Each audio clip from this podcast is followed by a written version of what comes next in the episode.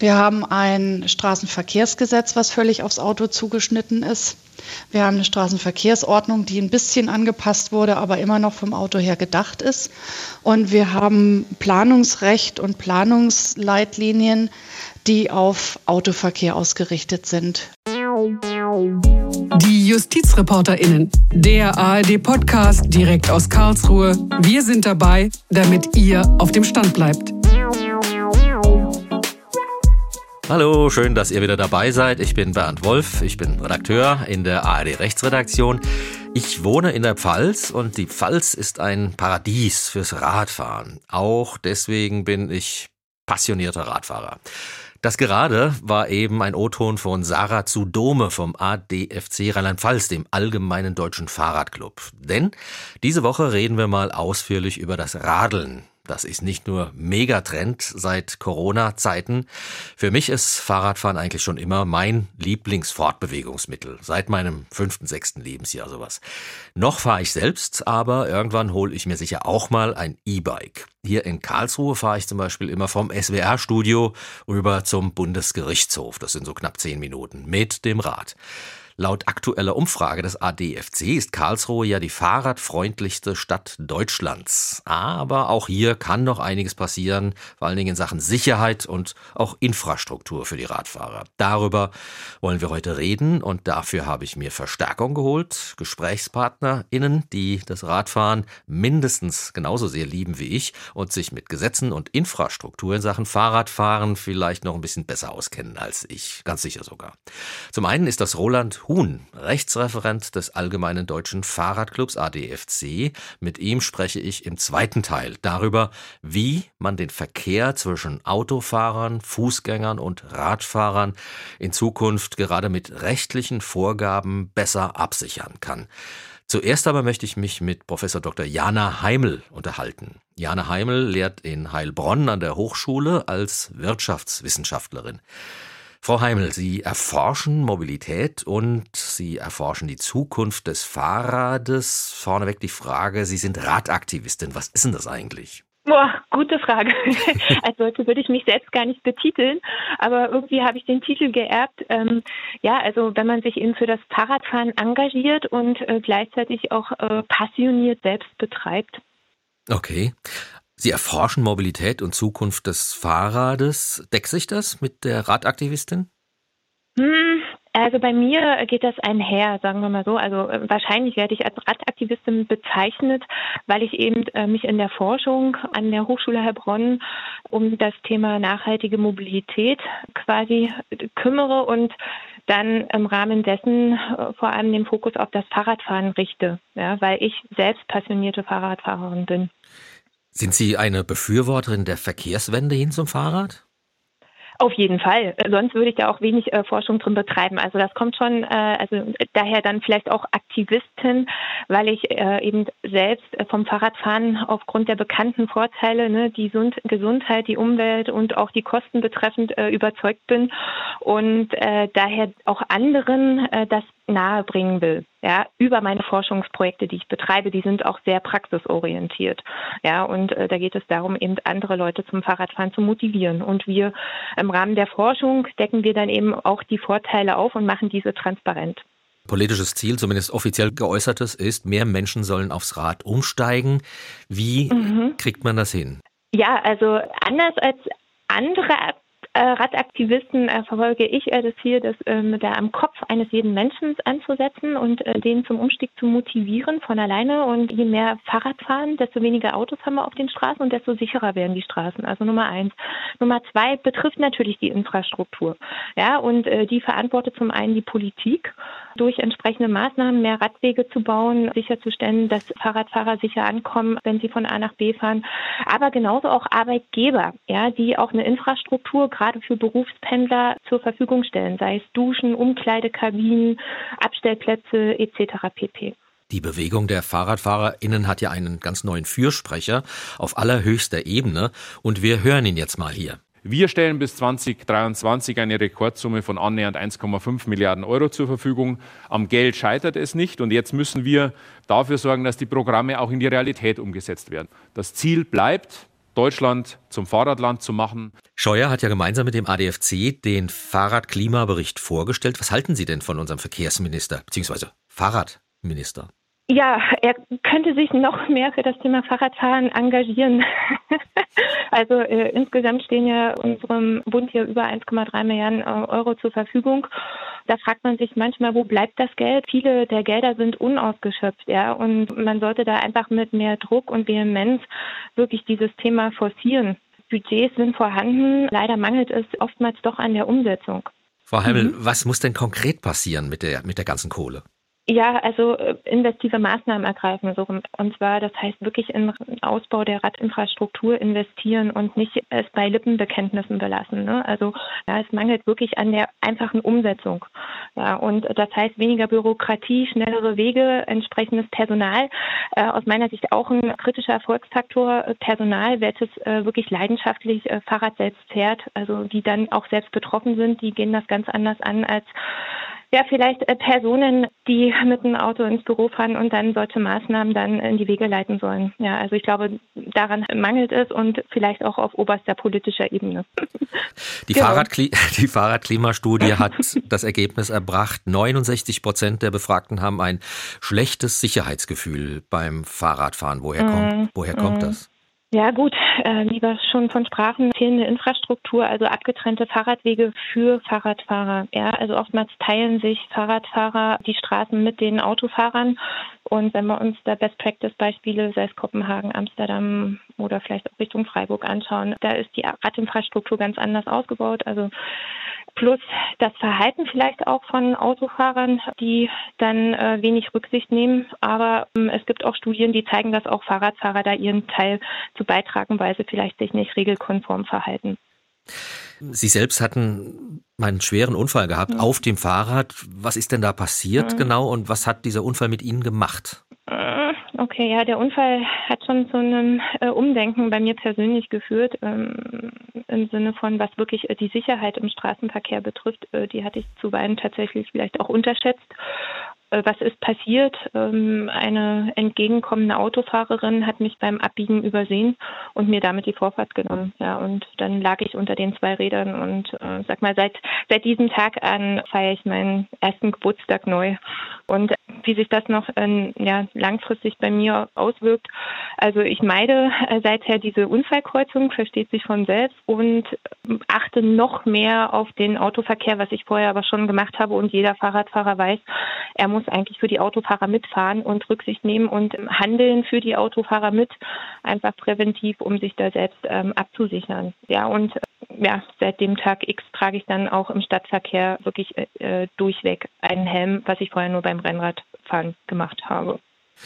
Die Gefahr unter Radfahrern ist gestiegen, seitdem es E-Bikes gibt und seitdem die solche Konjunktur haben. Wie sehen Sie hm. denn eigentlich diese totale Hinkehr, Umkehr zu Elektrofahrrädern, wenn man so guckt? Selbst junge, gesunde, hm. muskulöse Menschen hm. fahren E-Bike statt Fahrrad. Hm. Was halten Sie denn davon? Ja, ähm, also mich freut es.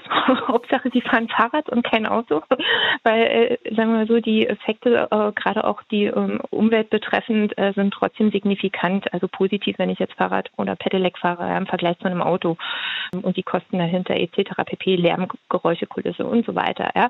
Und äh, es ist immer eine Frage der Topografie. Ja, also äh, hier in Stuttgart, äh, also hätten wir gar keinen Fahrradfahreranteil oder würden wir weiterhin bei den vier Prozent, wenn wir uns bewegen, wenn es denn nicht die technologische Lösung geben würde eines E-Bikes oder Pedelecs. Ja, und es gibt also Regionen zum einen, die es einfach erfordern und äh, da viel, äh, viel mehr erleichtern dann den Umstieg vom Auto aufs äh, Fahrrad. Plus natürlich auch die Distanz darf man auch nicht vernachlässigen. Ja, es gibt viele Pendler, so auch bei uns im Forschungsprojekt Pendlerrad, die äh, da Distanzen von 20 bis 40 Kilometer mit abgewickelt haben, was mit einem normalen Fahrrad nur schwer möglich ist, weil einfach dann der Zeitfaktor da negativ ausfällt.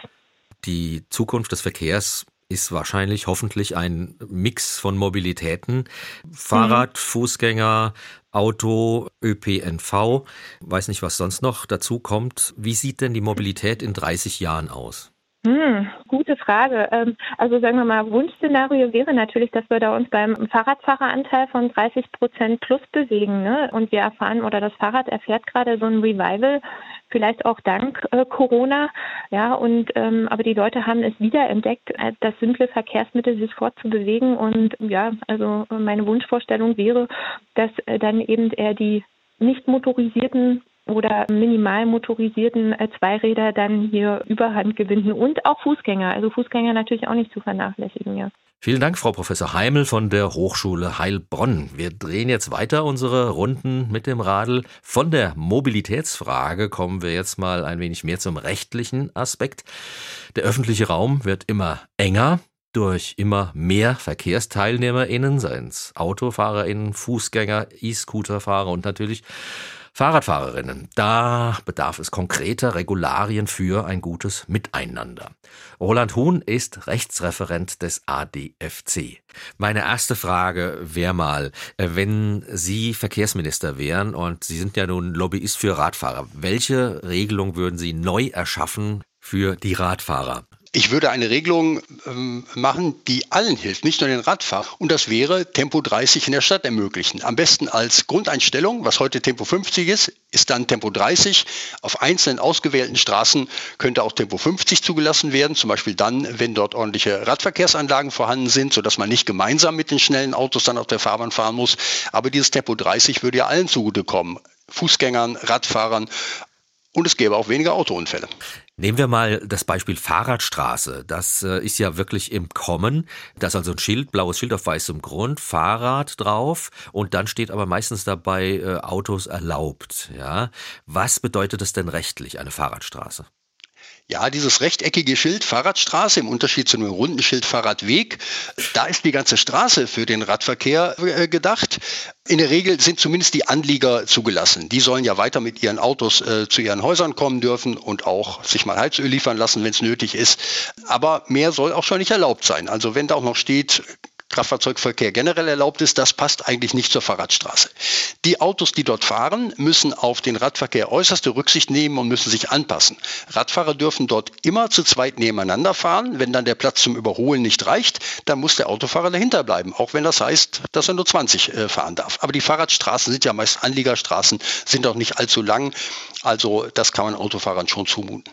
Wenn ich jetzt auf einer Fahrradstraße mit dem Rad sozusagen gefühlt gegen die Einbahnrichtung fahre, was ich ja darf bei einem, bei einer Straße, für die gegenläufiger Verkehr zugelassen ist. Und dann äh, gilt da eigentlich noch rechts vor links, selbst wenn der Autofahrer, der eigentlich nach dem rechts vor links Motto Vorfahrt hätte, mich aber beachten muss und mein Vorfahrtsrecht achten muss. Ist das so oder wie ist das?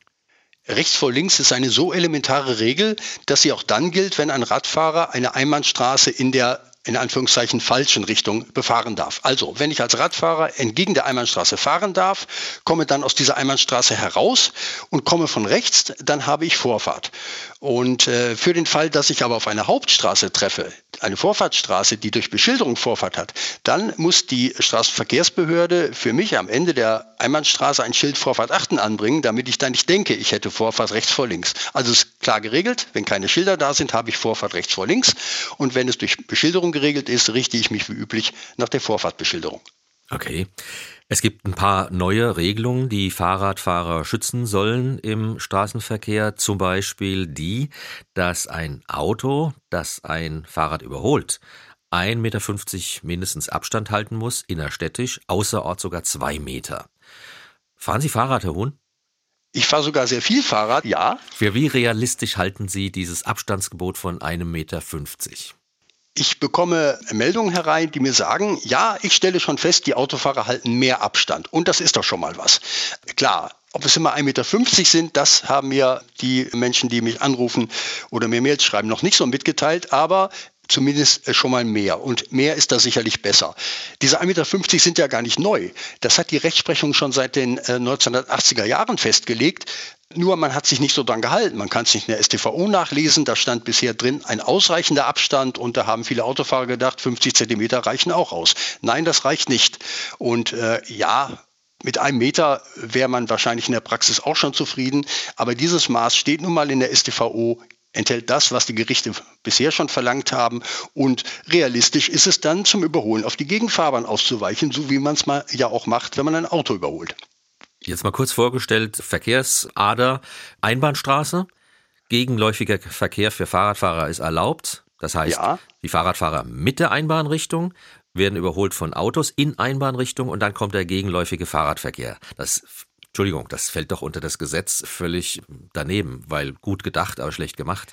In Einbahnstraßen passieren so gut wie keine Unfälle als diese gegenläufige Regelung eingeführt wurde, gab es eine Verpflichtung, sobald in einer Einbahnstraße mit freiem Gegenverkehr für Radfahrer drei Unfälle passieren, muss das wieder rückgängig gemacht werden. Das ist aber nirgendwo in Deutschland passiert, denn Autofahrer und Radfahrer, die sich entgegenkommen, sehen sich ja deutlich. In der Regel gelten in Einbahnstraßen auch Tempo 30, man kommt sich nicht mit großer Geschwindigkeit entgegen und dann nehmen beide Rücksicht, fahren aneinander vorbei und dann ist diese Situation auch vorbei. Ob der Autofahrer in einer Einbahnstraße jetzt auch noch gerade überholen muss, wenn ein Radfahrer Fahrer vor ihm ist, das muss ich auch bezweifeln. Da muss man das Überholen dann auch schon mal zurückstellen. Auch eine neue Regelung ist, dass höhere Bußgelder für Autofahrer zu verhängen sind, die auf Fahrradstreifen parken. Da hat Ihr Fahrradklimatest ergeben, diese Bußgelder für Autofahrer, die Radwege ignorieren, die werden nicht verhängt. Sprich, dieser Autoverkehr wird eigentlich von der Polizei gar nicht kontrolliert. Hm, da muss man zwei Sachen unterscheiden, Herr Wolf. Das eine ist, ja, diese Regelungen sind beschlossen worden, aber durch einen Formfehler im Bußgeldkatalog sind sie bis heute nicht in Kraft. Es wird immer noch der alte Bußgeldkatalog angewandt, der bis zum April 2020 galt und der sieht nur lächerlich geringe Bußgelder für das Parken auf Radfahrstreifen und Schutzstreifen und Radwegen vor. Und äh, der andere Punkt ist, dass viel zu wenig getan wird. Was zum Beispiel durchaus zulässig wäre, wäre Falschparker auf dem Radweg abschleppen zu lassen. Das würde wahrscheinlich nachdrücklich einen Eindruck hinterlassen, äh, zumal es dann ja nicht beim Bußgeld bleibt. Das Abschleppen, ja, das kostet so rund 150 Euro und man muss sein Auto dann irgendwo am anderen Ende der Stadt abholen. Also das hätte wahrscheinlich sehr viel mehr Wirkung, aber das passiert viel zu selten. Und wenn erstmal einer auf dem Radweg parkt, dann finden sich andere, die denken, na ja, wenn der Radweg eh schon versperrt ist, dann kann ich da auch parken. Also da muss schon aus Gründen äh, der Prävention mehr getan werden, auch mit solchen Maßnahmen wie Abschleppen. Das Bußgeld käme dann noch hinzu, aber das wird wohl noch eine Zeit lang dauern, bis wirklich die erhöhten Bußgelder wieder in Kraft sind. Klarer Fall von hätte, hätte Fahrradkette, ne? Ja, wie gesagt, abschleppen ist heute schon möglich. Okay. Es gibt ja nun, äh, Herr Huhn, äh, auch äh, durch die Technologie äh, im Radmarkt gibt's E-Bikes, E-Scooter, also E-Tretroller. Wie ist das mit letzteren, diese E-Tretroller? die ich ja für schwachsinnig finde, weil da könnte man genauso gut Fahrrad fahren. Dürfen die beispielsweise auf Bürgersteigen fahren? Nein, auf dem Bürgersteig darf man gar nicht fahren. Für die E-Tretroller gibt es eine eigene Verordnung, Elektro-Kleinstfahrzeuge-Verordnung, denn der Gesetzgeber hat ähm, beschlossen, die unter dem Begriff Elektro-Kleinstfahrzeuge zusammenzufassen. In der Regel sind das ja, elektrisch angetriebene Tretroller und das sind Kraftfahrzeuge, wenn auch kleine und mit denen darf man auf dem Gehweg auf keinen Fall fahren. Generell Gehwege sind für die Fußgänger da. Und dann sieht man ja manche dieser neuen Fahrzeuge, sowohl die E-Bikes als auch diese Mini-Tretroller elektrischen, da sieht man manchmal Nummernschilder drauf. Das heißt, äh, sie sind versichert, weil sie versicherungspflichtig sind. Können Sie uns das mal erklären? Ab wann ist so ein Ding versicherungspflichtig wie ein Mofa? Sind ja auch die gleichen ja, Kennzeichen. Genau. Fahrräder und äh, Pedelecs sind nicht versicherungspflichtig, die sind in der Haftpflichtversicherung eingeschlossen, die ähm, die allermeisten Haushalte haben, 80 ähm, bis 90 Prozent der Haushalte. Es gibt aber eine allgemeine Versicherungspflicht für Kraftfahrzeuge und darunter fallen einmal diese Elektro-Tretroller, über die wir schon gesprochen haben. Die haben ein ganz kleines Nummernschild, das ist auch nur eine Plakette. Und dann gibt es aber bei den Elektrofahrrädern eine schnelle Kategorie, die können bis 45 äh, km/h schnell äh, fahren, aber auch nur, wenn man mittritt die S-Pedelecs, also schnellen Pedelecs. Und die haben ein Versicherungskennzeichen ungefähr so groß wie ein Bierdeckel und die unterliegen auch der Versicherungspflicht. Apropos Bierdeckel, wie ist das mit dem Alkohol? Auf dem Fahrrad gilt ja die 1,6 Promille Grenze, die ist ja sehr hoch. Wie ist die Alkoholgrenze bei E-Scootern und E-Bikes?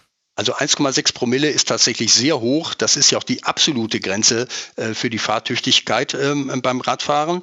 Für alles, was einen Motor hat, der auch ohne Mittreten antreibt, Da gilt eine Grenze von 1,1 Promille für die absolute Fahruntüchtigkeit, aber auch schon 0,5 Promille für ein Bußgeld. Das heißt, wenn Sie mit einem Elektro-Tretroller unter Alkohol fahren und haben 0,5 Promille, dann ist schon mal ein Bußgeld fällig. Wenn Sie 1,1 Promille haben, ist das eine Straftat und man landet vor Gericht. Die Strafe, die sich daraus ergibt, die ergibt sich aus dem Einkommen. Und bei 1,6 Promille, diese Grenze spielt auch für die Führer äh, von Kraftfahrzeugen eine Rolle, da droht auf jeden Fall eine medizinisch-psychologische Untersuchung. Also da ist auf jeden Fall der Führerschein in Gefahr. Das ist aber den wenigsten bekannt, die so einen Elektro-Tretroller mieten. Die meisten sind ja Mietfahrzeuge. Im Privatbesitz sind es ja nur sehr wenige. Die Fahrradbewegung äh, demonstriert auch zunehmend. Es gibt die Bewegung der Critical Mass. Ähm, die fahren an einem Tag im Monat oder in der Woche, je nachdem, äh, wie der Zulauf ist, fahren die durch die Städte, um einfach Präsenz zu demonstrieren. Präsenz mit dem Fahrrad. Und mhm. die sagen, diese Critical Mass Leute, wir dürfen auch im Pulk fahren. Das heißt, man sieht, wie eine, ein Pulk von Radfahrern eine ganze Straßenspur, eine Fahrspur für Autos blockiert bzw. besetzt. Ist das rechtens? Ja, die Critical Mass, die bewegt sich in einer Grauzone. Wenn Sie sagen, man demonstriert, die Critical Mass sagt, nein, wir sind keine Versammlung, wir sind keine Demonstration. Und sie nimmt schon das Recht für sich in Anspruch, äh, gemeinsam zu fahren. Und wenn jetzt zum Beispiel bei Schulschluss in normalen Zeiten natürlich, viele Radfahrer unterwegs sind, dann nehmen die auch sehr viel Platz ein. Aber es gibt schon einen Unterschied. Da gibt es ja keinen inneren Zusammenhalt. Also es ist nicht so ganz geklärt, hm, ob das, was die Critical Mass da so macht, mit der STVO tatsächlich zu vereinbaren ist, zum Beispiel mit mehr als zwei nebeneinander zu fahren. Man darf zwar auch nach der neuen STVO in der Regel zu zweit nebeneinander fahren, aber bestimmt nicht zu dritt oder zu viert nebeneinander und schon gar nicht die ganze Straßenbreite einnehmen. Ob man da so ein geschlossener Verband ist, da gibt es auch die Meinung, der geschlossene Verband muss einen Anführer haben. Dann wird er wie ein Fahrzeug behandelt und darf zum Beispiel, wenn der Erste bei Grün über die Kreuzung gefahren ist, auch noch weiterfahren, wenn die Ampel umgesprungen ist. Aber da ist noch vieles unklar und die Polizei drückt bei vielen dieser Veranstaltungen ein Auge zu. Die sind auch sehr unterschiedlich. Es gibt Critical Mess mit 30 Teilnehmern und mit 3000. Äh, das muss man unterschiedlich betrachten. Roland Huhn vom ADFC, der Rechtsreferent. Wie ist das eigentlich mit Helmpflicht für Fahrradfahrer? Gibt es die oder gibt es sie nicht? Es gibt keine gesetzliche Helmpflicht äh, für äh, Radfahrende, auch nicht fürs Pedelec. Wenn man mit dem S-Pedelec unterwegs ist, das ja bis zu 45 km/h fahren kann, dann besteht eine Helmpflicht für alle anderen nicht. Und äh, zum Glück hat auch der Bundesgerichtshof 2014 entschieden, bei einem Unfall wird es einem Radfahrer, der ohne Helm unterwegs ist und vielleicht eine Verletzung erleidet, auch nicht als Mitverschulden angerechnet. Also gibt es weder eine direkte noch eine indirekte Pflicht, einen Helm zu tragen. Empfehlen kann man es natürlich trotzdem. Und noch eine Frage. Nun habe ich eine große Strecke zu überwinden und es fängt an zu regnen oder zu hageln. Ich will mit dem ÖPNV fahren.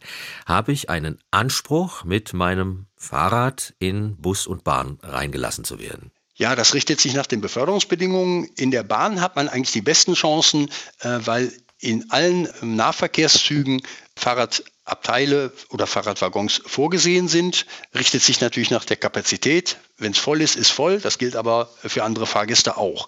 In äh, Bussen und Straßenbahnen richtet sich immer nach den Beförderungsbedingungen. Da gibt es manchmal Ausschlüsse in den Spitzenzeiten, zum Beispiel morgens bis 9 Uhr. Aber tagsüber, wenn man vielleicht mal eine Panne hat, äh, kann es schon sehr gut sein, in, in ähm, Nahverkehrszügen schon eher in der Straßenbahn vielleicht auch, in Bussen, da kommt es drauf an. Da ist wenig Platz und wenn dann Fahrgäste mit Kinderwagen dabei sind oder Rollstuhlfahrer, dann haben die auf jeden Fall Vorrang. Aber wenn keine da sind, dann äh, kann man selbstverständlich auch das Fahrrad im Bus mitnehmen, aber immer in Übereinstimmung mit den Beförderungsbedingungen. Vielen Dank an Roland Huhn vom ADFC Bundesverband für diese wirklich ausführliche und lebendige Rechtsberatung in Sachen, was darf ich mit und auf dem Fahrrad. Und ihr am Wochenende schon den nächsten Ausflug mit dem Fahrrad geplant? Ich auf jeden Fall, und zwar am Flüsschen Queich in der Südpfalz entlang. Hat euch dieser Podcast gefallen? Schreibt uns gerne eure Meinungen, Kritik und natürlich auch Lob an justizreporterinnen.swr.de oder auf unserer Facebook-Seite der ARD Rechtsredaktion. Ich danke euch fürs Zuhören, für euer Interesse. Ich heiße Bernd Wolf. Ciao.